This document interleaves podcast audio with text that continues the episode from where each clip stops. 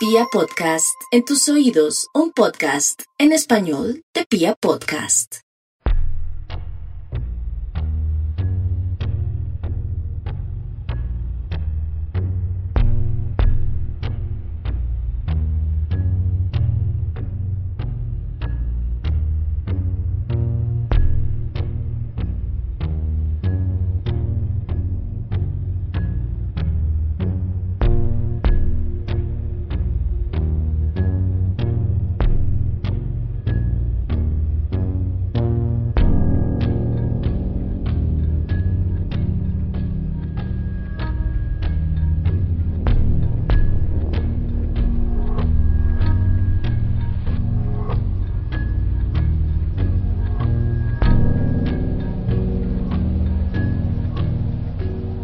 Dicen que la justicia es ciega. Lo dicen para referirse a que ella no mira a quien juzga y se muestra imparcial frente a todos los procesos judiciales que adelanta alrededor del mundo. Una teoría bonita y utópica que no se fundamenta en la realidad de un sistema que siempre, siempre se ha visto permeado por los vicios del dinero, los prejuicios de algún grupo social o las relaciones de quien empuña el martillo representativo de aquella mujer ciega. De cualquier forma, aquí sí creemos que la justicia es ciega, pero no por su imparcialidad ponderada, sino por su incapacidad de ver lo evidente en muchas ocasiones por su ineptitud a la hora de contemplar evidencia irrefutable y por su necesidad de mostrar resultados para aplacar a las masas de forma periódica. La justicia, en su ceguera, ha asesinado a más inocentes que los que tienen en su cuenta los peores asesinos seriales de la historia. La justicia, en sí misma, es un asesino serial que mata por fama y reconocimiento. En muchas ocasiones, esa mujer ciega y armada cuenta con aliados implacables que le sirven en bandeja de plata nuevas vidas para alimentar su ego. Policías corruptos, investigadores mediocres y asesinos seriales coyunturales han hecho parte de un sistema que, aunque pensado para el bienestar y la reparación, en muchas ocasiones no hace más que materializar la venganza incontrovertida. Bienvenidas y bienvenidos al tercer episodio de la cuarta temporada de Serialmente, capítulo 128 de un podcast con contenido muy gráfico.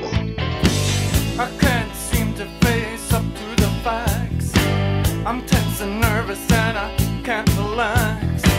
I can't sleep cause my bed's on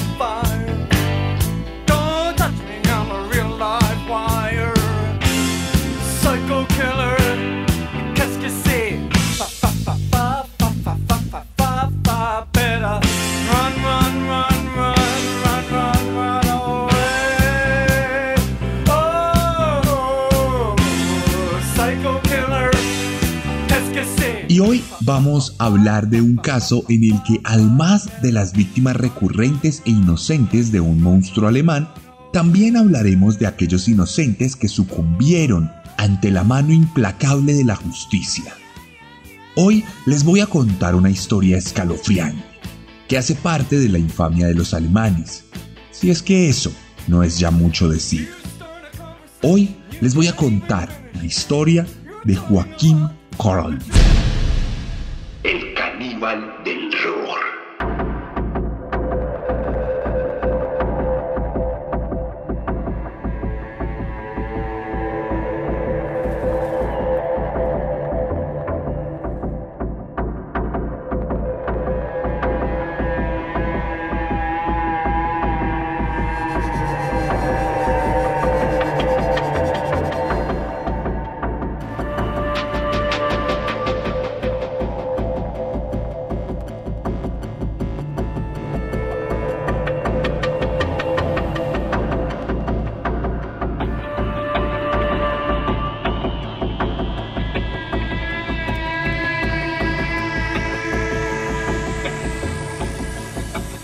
16 de junio de 1959, en la localidad de Rheinhausen, al occidente del río Rin, Clara Freda Tresmer, de 24 años, fue encontrada muerta en un pastizal a las afueras del pueblo. Su cuerpo mostraba señales de estrangulamiento. Tenía algunos cortes en su abdomen y restos de haber sido abusada sexualmente. Cuando los investigadores indagaron más allá, descubrieron que los actos sexuales habían sido cometidos por el asesino después de haberse cobrado la vida de la víctima, y no antes. La comunidad estaba indignadísima. Clamaba justicia de forma implacable y presionaba a las autoridades por resultados inmediatos. Esto llevó a los agentes de policía a rastrear la zona donde fue encontrada Clara y lo único que encontraron en las cercanías más inmediatas fue un taller automotriz informal en el que Heinrich Ott trabajaba en solitario. Nada más esto fue suficiente para que el hombre fuera capturado y llevado a juicio. La población de Rheinhausen se postró a las afueras del juzgado para ejercer presión, y al no haber más sospechosos, Heinrich fue declarado culpable del crimen y llevado a una celda donde sufrió las inclemencias de un sistema penitenciario arcaico e inhumano por aquel entonces. El mecánico no estaba habituado al mundo del agua. Nunca había visto de frente a un criminal y mucho menos estaba preparado para afrontar las inclemencias y los malos tratos. Su vida se convirtió en un infierno los demás reclusos lo matoneaban, le pegaban y le robaban la comida. Su familia, horrorizada por el crimen que había cometido, se avergonzó de él y nunca lo visitó. La soledad y la depresión hicieron mella en el sindicado culpable del asesinato.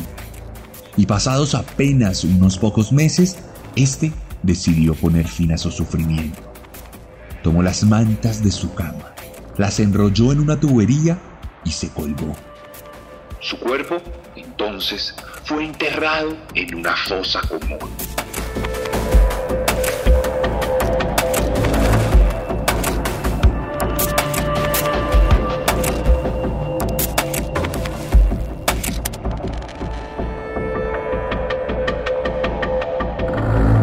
El 23 de abril de 1962, Petra Gitze de 13 años, fue violada y estrangulada en Dingslangenbrückhausen. Nuevamente, los rastros del crimen indicaban que se había practicado necrofilia, pero las autoridades, ni por la más mínima sospecha, conectaron el crimen al de Clara, pues ésta ya había encontrado justicia y su captor ya no respiraba. Por eso, el homicidio se trató como un crimen independiente cuyas pesquisas lo llevaron a Vincent Hume, un hombre que se volvió sospechoso del crimen porque tenía un historial como pederasta, ya que había sido descubierto acechando a unos niños en un parque de la ciudad. Por supuesto, Vincent era comprobadamente un hombre grotesco, pero no era un asesino, ni el culpable del homicidio de Petra. De cualquier manera, por este crimen pasó en prisión seis años antes de recuperar su libertad por un asesinato que no había cometido.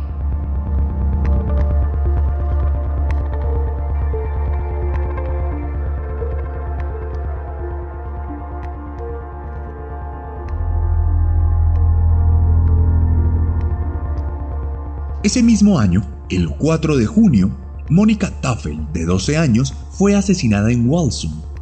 Además de encontrar rastros de semen en su abdomen, las autoridades también encontraron un hecho aberrante. De sus nalgas habían sido diseccionados varios trozos de carne que no fueron encontrados en un mismo lugar. Los cortes habían sido cuidadosos, lo que demostraba que el asesino se había tomado el tiempo de hacerlo con total frialdad. En aquella ocasión, y por la edad de la víctima, todos los ojos se postraron sobre Walter Quicker, un hombre que solía estar rodeado de niños, pero que en realidad nunca jamás en su vida hizo algo mínimamente indebido. Sin embargo, su amabilidad con los infantes fue suficiente para que las autoridades lo determinaran como el primer sospechoso del crimen, encerrándolo en un calabozo a la espera de un juicio que nunca llegó, pues no había ni una sola prueba al respecto. Por esto, Walter fue puesto en libertad, pero la cruz ya estaba sobre su espalda. Su esposa se separó de él, creyéndole culpable, perdió a su familia entera, su casa y su reputación, pues los vecinos se dedicaron a hacerle la vida imposible, dando por hecho que era un asesino y un violador. Esto duró así unas semanas, hasta que Walter, sumergido en el infierno de la justicia ciega, decidió quitarse la vida en octubre del 62.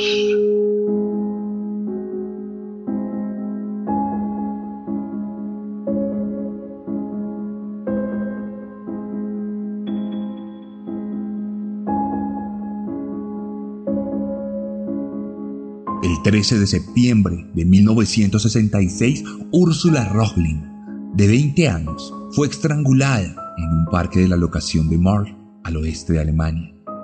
Por supuesto, y como suele suceder en estos casos, todos los reflectores se pusieron sobre su pareja, Adolf Schickau, un joven de la misma edad sobre el que no había ninguna prueba más que la relación sentimental que tenía con la víctima, lo cual lo convertía en el único sospechoso. Por supuesto, Adolf negó todo. A su corta edad nunca supo lidiar con el estrés de la situación y entró en una depresión severa de la que no se curó cuando fue absuelto a falta de pruebas. Ya en las calles, sus amigos dejaron de hablarle por considerarlo un criminal y los familiares cortaron relación con él para evitar las habladurías de los vecinos. Esto recrudeció el mal estado mental de Adolf y tan solo un par de meses después decidió llenar sus bolsillos con rocas pesadas y se tiró al río, donde murió ahogado.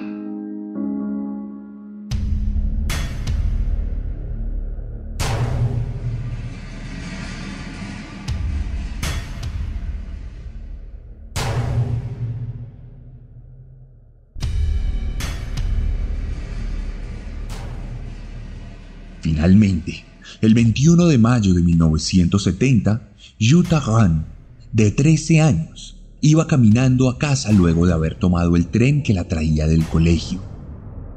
Un extraño la abordó y la manipuló para llevarla a un potrero que quedaba cerca de su camino. Un par de días después, luego de horas de búsqueda de la niña desaparecida, su cadáver fue encontrado entre los matorrales con señas de abuso sexual estrangulamiento y su estómago abierto con una gran herida. Cuando los forenses realizaron las pesquisas necesarias, se dieron cuenta, además, que las entrañas de la joven habían sido removidas por completo y no habían sido encontradas en ningún lugar. Ante la ausencia de sospechosos, los investigadores decidieron estudiar el tipo de sangre de los rastros de semen encontrados en la escena del crimen y compararlo con el de varios hombres que residían o trabajaban cerca de la estación del tren. El único hombre cuyo tipo de sangre coincidía era Peter Shai, quien fue arrestado y reseñado públicamente por los hechos, aunque posteriormente liberado. No obstante, su vida cambió desde ese momento, pues absolutamente todos sus amigos y conocidos lo señalaron como un asesino. Y aunque por mucho tiempo se dedicó a negarlo, nunca nadie le quitó aquel estigma. De cualquier manera, la redención llegaría por fin a la vida de Peter, seis años después, cuando a varios kilómetros de allí se diera la noticia de que un hombre había sido capturado por el asesinato de una niña de cuatro años. Este hombre, llamado Joaquín Kroll, aseguró ser el asesino de Utah y de todas las demás víctimas que aquí hemos relatado. La justicia, por fin, y después de mucha sangre derramada, había llegado al oeste de Alemania.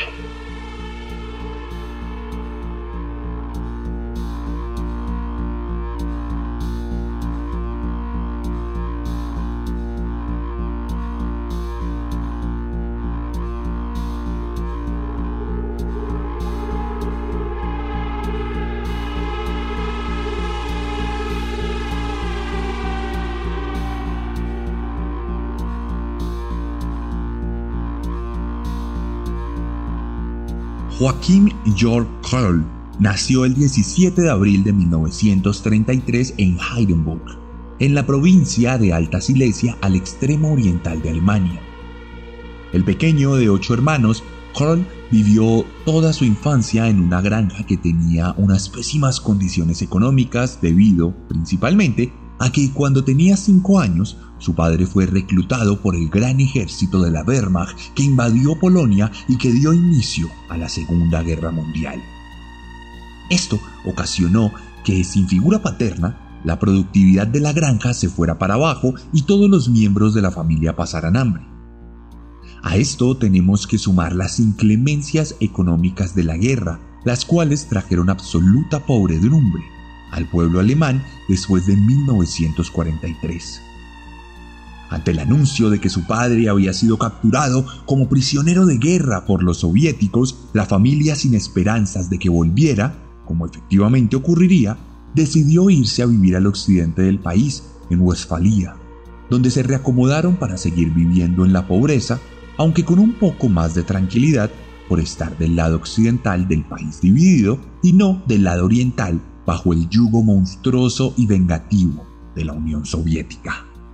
De cualquier manera, Kroll siempre tuvo dificultades. La extrema pobreza de su familia lo llevó a tener una alimentación totalmente mediocre de forma constante, lo que entorpeció su crecimiento físico, convirtiéndolo en un niño enclenque y débil, con severas inseguridades originadas en su aspecto. Estas inseguridades le causaron tiempos difíciles en la escuela, pues sus compañeros de clase lo excluían en todo momento y se burlaban de él, generándole frustraciones de tipo social que sin duda incubarían algunos aspectos de su futura psicopatía y resentimiento. Adicionalmente, la deficiente alimentación le acarreó problemas de aprendizaje, lo que determinó que su coeficiente intelectual fuera más bajo que el del promedio de los demás estudiantes y decidiera ya siendo un adolescente que no quería seguir dándose mala vida en el colegio, por lo que despertó y abandonó la escuela sin haberla terminado. Al mismo tiempo, los problemas económicos causaron la fragmentación de la familia, pues varios de sus hermanos decidieron huir de casa para buscar mejor suerte, lo que hizo que perdieran contacto con Joaquín, convirtiéndolo en el proceso en un joven solitario la miseria de la posguerra y la ausencia de zonas seguras contribuyeron a la futura formación de un asesino.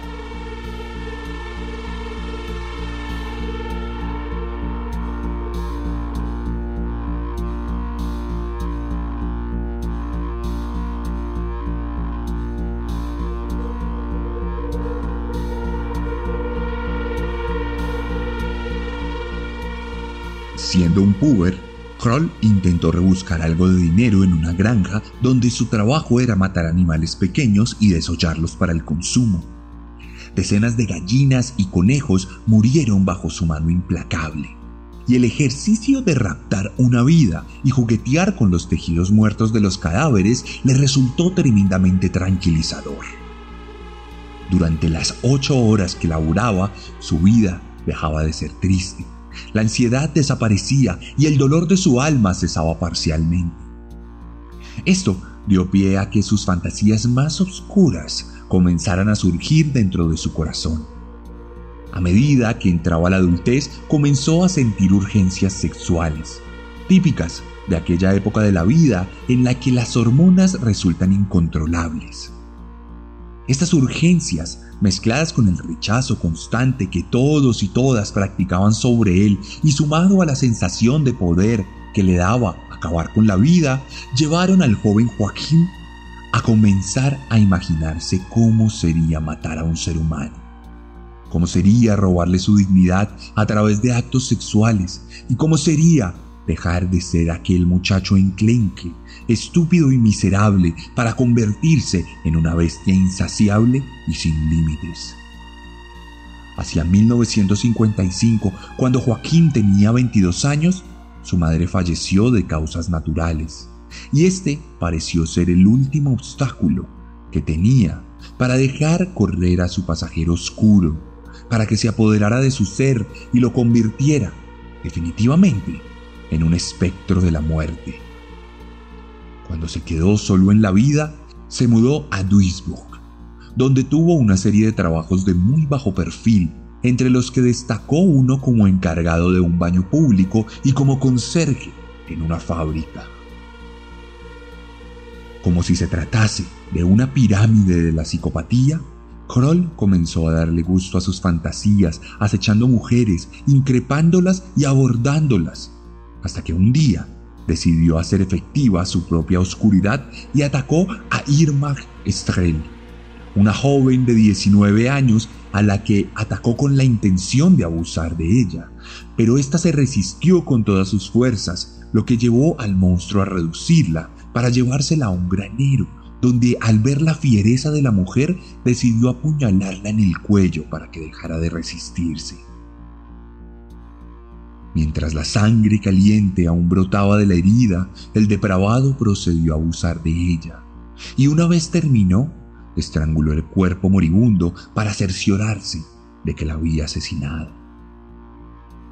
Luego tomó el cadáver de la mujer y se lo llevó a las afueras de la vereda, donde lo tiró, quedando en la impunidad absoluta.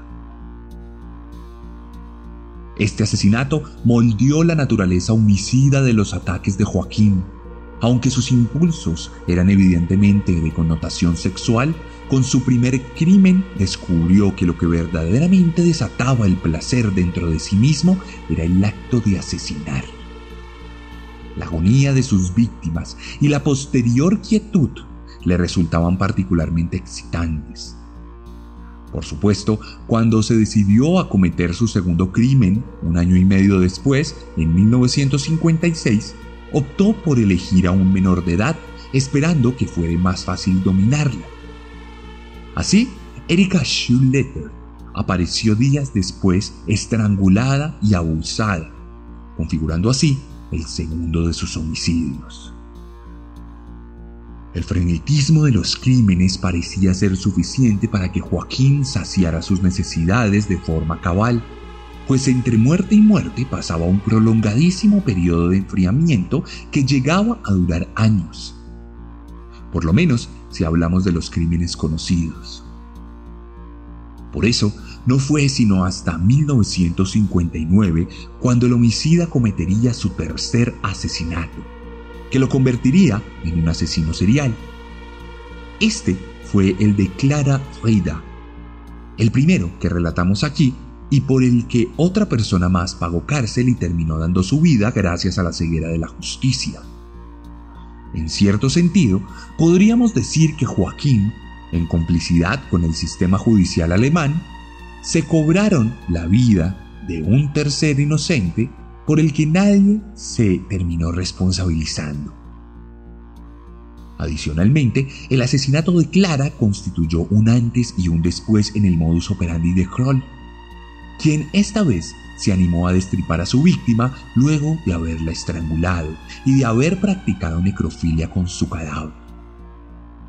Al jugar con las entrañas de la mujer, recordó la sensación de placer que sentía en la granja desollando animales, lo cual potenció su experiencia sexual y por curiosidad lo llevó a probar la carne humana por primera vez, sintiendo una gran satisfacción psicológica y gastronómica. Allí se bautizaría como el caníbal del Ruhr y todos sus crímenes posteriores tendrían algún tipo de componente antropofágico.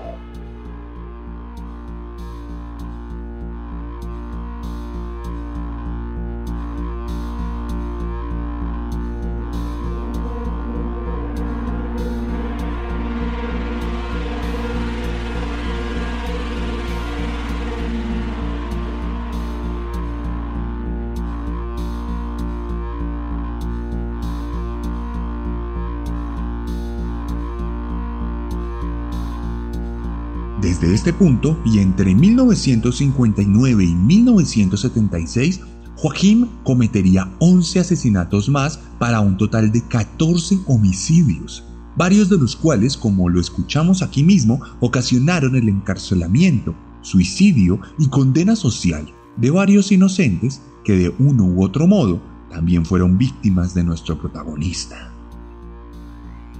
A medida que los homicidios avanzaron, también lo hicieron las prácticas caníbales, las cuales eran cada día más repugnantes y protagonistas de los crímenes llegando al punto de que Kroll supo seleccionar las partes del cuerpo que más le gustaba consumir para cortarlas de los cuerpos de las víctimas y llevárselas a casa. Es por esto que varios de los cadáveres fueron encontrados con grandes cortes y disecciones, principalmente en las nalgas y en los muslos. El modus operandi fue siempre el mismo. Ataque premeditado en algún lugar público, pero desolado, principalmente bosques y potreros, seguido de estrangulamiento para luego perpetrar actos sexuales y la posterior sustracción de trozos de carne. Salvo un hombre que murió en un ataque destinado a su pareja, todas sus víctimas fueron mujeres, la mayoría jóvenes y muchas de ellas auténticas niñas que no superaban ni los 10 años. Joaquín cada vez era más insaciable y por eso mismo cada vez fue menos cuidadoso y osado. Esto mismo lo llevaría a su captura, cuando el 3 de julio de 1976 raptara y asesinara a Marion Keter, de cuatro años, para luego llevarse su cadáver a su propia casa, donde se dispuso a porcionarla y a guardarla en diferentes lugares para su posterior consumo. Para estas alturas, el hombre ya tenía muy claro que no le gustaba y que sí.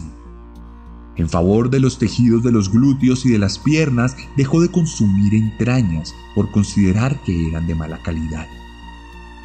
Sin embargo, para evitar malos olores, desentrañó el cadáver de la pobre víctima. Acto seguido, se le ocurrió que la mejor forma de deshacerse de los restos sería llevarlos al baño comunitario de la pensión donde vivía. No obstante, cuando intentó tirarlos por el retrete, estos taparon la cañería, lo que ocasionó que se quedaran flotando allí, a la luz de todos. Minutos después, uno de los vecinos que iba a usar el baño se dio cuenta de que allí había flotando pedazos de hígado, de intestinos y un pequeño estómago que parecían más las menudencias de algún animal que los restos de una niña de cuatro años. Curioso, el vecino fue preguntando de casa en casa sobre el tema, hasta que el mismísimo Joaquín, desvergonzado y sin pudor, le dijo que simplemente se trataba de unas tripas, sin especificar más. Esto fue suficiente para que el vecino se horrorizara y saliera corriendo del lugar para buscar a la policía, que precisamente se encontraba en el barrio buscando a la pequeña y desaparecida Marión. Cuando el vecino contó lo sucedido, los agentes se apresuraron a la pensión y entraron a la casa de Kroll para encontrarse con el cuerpo de la niña guardado en el refrigerador, así como varias porciones de carne tajada sobre el mesón de la cocina. De inmediato, Joaquín fue capturado sin resistencia y prácticamente al mismo tiempo confesó ser el asesino de 14 personas de las cuales ocho se pudieran comprobar gracias a los restos de semen y otras pistas forenses. En prisión, Joaquín explicó las compulsiones que lo aquejaban y manifestó estar tranquilo porque creía que el Estado alemán le iba a practicar una operación en el cerebro para curarlo y que saldría libre sin ninguna consecuencia. No obstante, de la misma forma en que lo fue con los inocentes condenados, la justicia alemana fue implacable con el caníbal del Ruhr y lo condenó a ocho cadenas perpetuas por los ocho asesinatos que se pudieron comprobar con toda la evidencia forense. Durante el juicio, Kroll prestó toda la colaboración pertinente del caso, yendo a los lugares de los crímenes e incluso recreando escenas de los asesinatos con otras personas para que los investigadores pudieran resolver sus dudas. Esto le acarrearía una estadía relativamente tranquila en prisión, donde vivió sin mayores inconvenientes hasta que el primero de julio de 1991, fecha en la que falleció de forma repentina de un ataque al corazón cuando tenía 58 años. No obstante, su memoria siniestra perduraría durante décadas en el alma del pueblo alemán.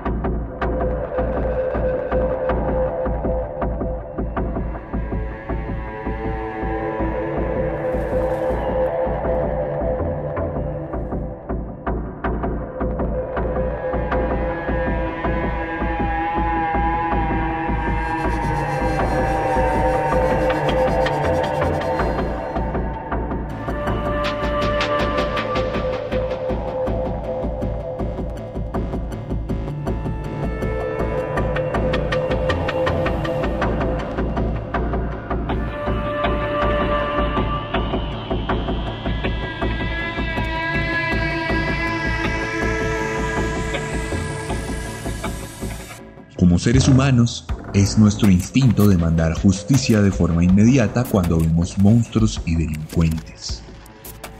Como seres sociales, queremos que se respete nuestra paz colectiva y no toleramos a quienes nos hacen daño. Por eso, en muchos países, las ejecuciones son públicas, los juicios son televisados y los linchamientos son pan de cada día. No soy yo quien deba sentar una posición al respecto, más cuando debo reconocer que en alguna ocasión he celebrado varias de estas prácticas. Pero sin duda, como sociedad, caemos en riesgo de ser cómplices de caníbales, como Joaquín Kroll. Como la justicia, nosotros también podemos ser ciegos.